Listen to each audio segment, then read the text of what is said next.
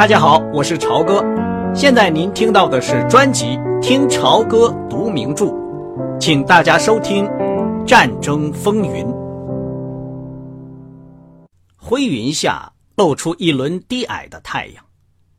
当格洛克在一个船坞的入口附近停下来的时候，汽车投下一条细长的影子。在那儿，一条潜艇停在船台上。船坞的一边有一道带栏杆的浮桥，另一边有一条摇摇晃晃的长板，斜着通到下面潜艇的甲板上。呃，我们这就参观完了，格洛克说：“这就是我的旗舰。”塔斯波利，我确实很愿意邀请你上去，但我实在做不到。那么，咱们只好在这儿分手了。亨利从那个德国人的笑容里得到了暗示。是啊，咱们就不要客套了。如果我可以上艇，那我就来。塔斯波利。好的，好的。那英国人说：“反正这儿也没有我什么事儿。”德国潜艇司令官摊开了双手。塔斯波利，我可不想破坏英美友谊。在他们说话的时候，汽笛响了。工人们从船上、船坞上和车间里大批涌了出来。不久，他们就挤满了通向大门的路。他们熙熙攘攘的走出潜艇，上了浮桥。亨利说：“海军造船厂一向就是这么危险，一到五点钟就赶快逃命，不然他们准会把你踩死。”格罗克笑了：“是啊，所有的非战斗人员全都是一个样子。”塔斯波利说：“好吧，在我下次的广播里，我就只好说德国潜艇指挥部忙成了一片。我希望他们在伦敦会注意到这一点。你尽管把你所看到的都告诉他们吧。”格罗克从车窗口同他握了握手。我们很愿意和你们做朋友。我们知道你们拥有世界上最强大的海军，这些可笑的小船体积虽小，却可以造成不小的危害。我的一个军官会开车把你送回旅馆。浮桥上挤满了工人。格洛克咧嘴对亨利笑了笑，然后用拇指朝船坞另一端那条长板指了指。帕克点了点头。这个德国人做了个请他先走的手势。从长板到下面混凝土的船坞里，油污的水面大约有七十英尺。帕克沿着摇摇晃晃的、有着油漆斑驳的长板往下走，竭力装的非常镇定。穿着白军服的仪仗队的小伙子们用。呆呆的眼神从下面望着他。他一登上甲板，他们就立即立正行礼。格罗克笑着走下那吱吱作响的木板，真是不坏。咱们这两个老家伙居然也走过来了。U 四十六号看起来很像一条美国潜艇，可是清洁、光亮和整齐的出奇。如果是一条美国潜艇停在干船坞上，让非战斗人员上去干活，没多久就会脏得一塌糊涂。当然了，格洛克为了招待美国客人，事先一定吩咐过让他们扫除。帕克自己在整洁问题上一向是毫不留情的，所以他非常欣赏这一点。即使如此，他也不得不佩服德国人的出色表现。柴油机就像从来没有开过一样，上边的红油漆和黄铜配件没有一点污迹。大炮好像是刚刚出厂的，水兵们一个个都是军服笔挺的漂亮小伙子，几乎是一出以海军为主体的音乐喜剧的全部班子。至于德国潜艇的设计，当你把一条战舰的主要部位和机器。塞进一条香肠皮形的长筒里时，其结果在任何国家都是一样。只要把仪器上的解说换成英文，把舰长舱从左舷移到右舷，把军官室加长两英尺，换几个活瓣阀门的设备，你就等于在格瑞林号上了。味道很香啊，帕克说。这个时候，他们正走过艇上小小的厨房，穿着白衣服的炊事员们正在那里准备晚饭。这些炊事员们好像连出汗都出得非常清爽。格洛克回过头来望了望他：“你不会是想在这艇上吃点什么吧？这里地方不大，可是我们的伙食并不太坏。”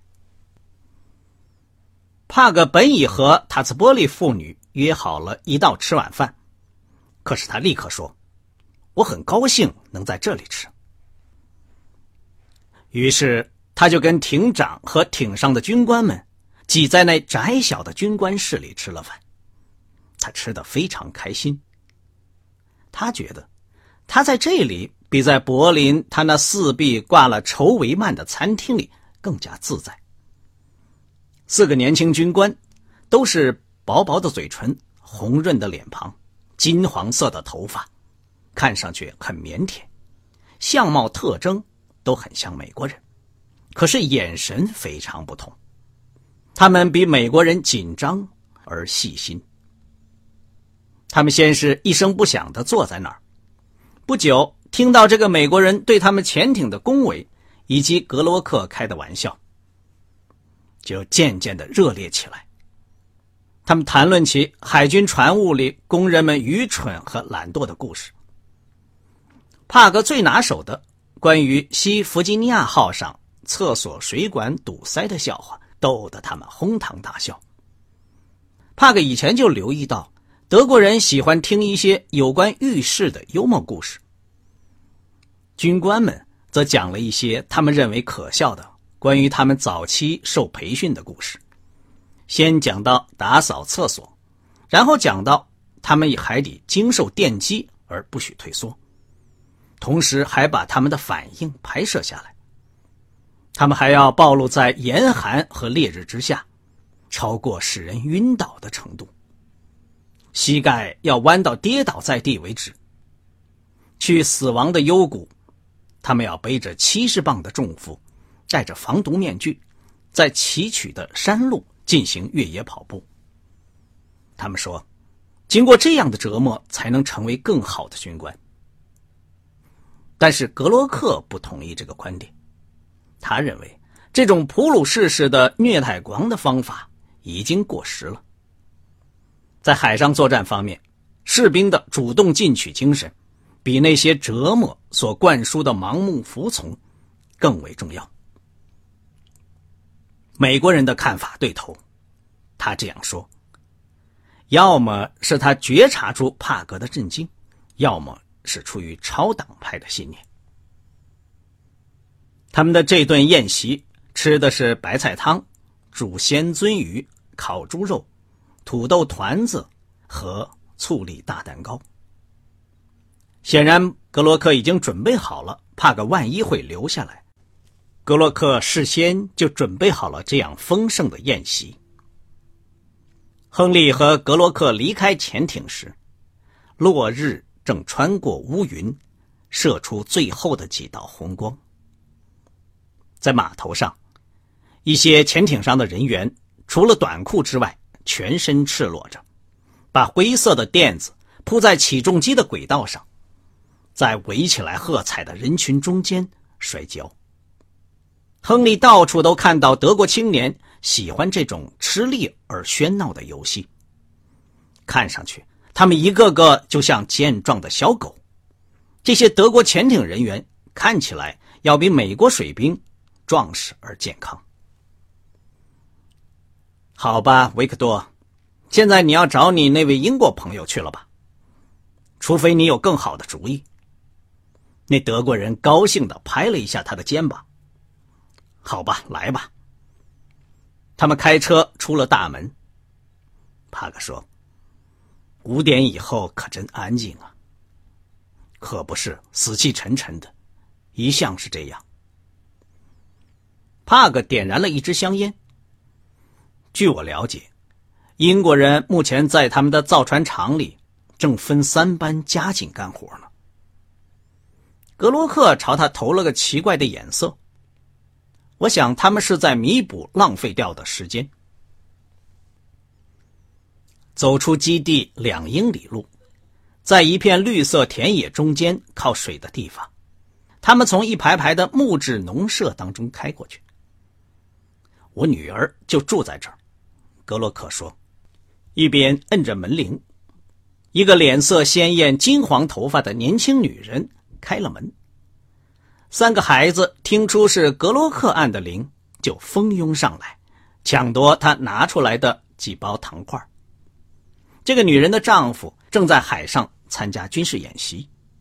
小客厅里，一架钢琴上摆着他的照片，年轻。长下巴，金黄色的头发，看上去表情严峻。保罗到海上去很好，格洛克说，他认为我太溺爱孩子们了。说着话，他就开始把孩子们抱起来，和他们一道玩，直到他们在美国人面前忘了害羞，笑着嚷着，绕着他们转圈那个做妈妈的。张罗着让客人们喝咖啡、吃点心，可是格洛克拦住了他。中校非常忙，我只是来看看孩子们。现在我们该走了。他们上车之后，回头看到三张小脸正从窗口朝他们凝望着。他说：“这算不上什么大房子，比不上你在绿林区的房子。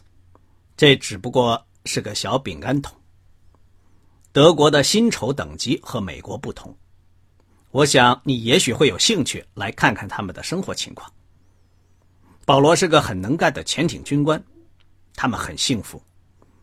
两年之内，他就会派到指挥员的岗位上。如果发生战争，马上就会。不过不会有战争的，现在还不会。我希望不会。我知道，不会为波兰打仗的。怎么样？你现在有什么主意？回斯维纳蒙台吗？好吧。当他们开车开进这座滨海小城时，帕格说：“格洛克，我还可以喝一杯啤酒，你怎么样？这儿有没有什么好地方？”格洛克高兴地说：“你可说对了，在这个单调无聊的小城是没有什么好玩的地方。”可是我可以带你去军官们聚集的地方。塔兹波利不是等着你吗？他可以自己安排的。是啊，是啊，英国人都善于那样。格洛克笑了，他显然为了能把这个美国海军武官同那个名记者分开而感到高兴。在一间昏暗、烟雾腾腾的木头地下室里。一些穿了紧领运动衫和粗上衣的年轻人坐在一张张长桌跟前，在手风琴的伴奏下高声唱着一支歌。维克多，我在这里可喝过不少啤酒，格洛克说。他们在琥珀色的灯光下，一张靠墙的小桌子跟前坐下来。帕克把华伦、拜伦和梅德林的照片拿给他看。喝过两杯啤酒之后。他就说起华伦和一个比他年纪大的女人之间的关系，是他所感到的忧虑。格洛克轻声笑了笑。帕克，想想吧，想想我们当初年轻力壮的时候所干的事情。最主要的是，他将成为一个飞行员，那当然没有做个潜艇人员出色，但也是仅次于那个而已。看来他是个机灵的小伙子。他最后会安定下来的。帕格也加入了他所熟悉的一支曲子，他不懂音乐，唱的总是跑调，这使得格罗克十分开心。维克多，我对上帝发誓！他大笑了一阵之后，揉着眼睛说：“世界上还有比这种战争更疯狂的吗？我告诉你，要是把事情交给双方的海军人员来处理，仗就永远也打不起来。”咱们都是正派人，咱们互相了解，咱们的生活目标是一样的，都是那些政客。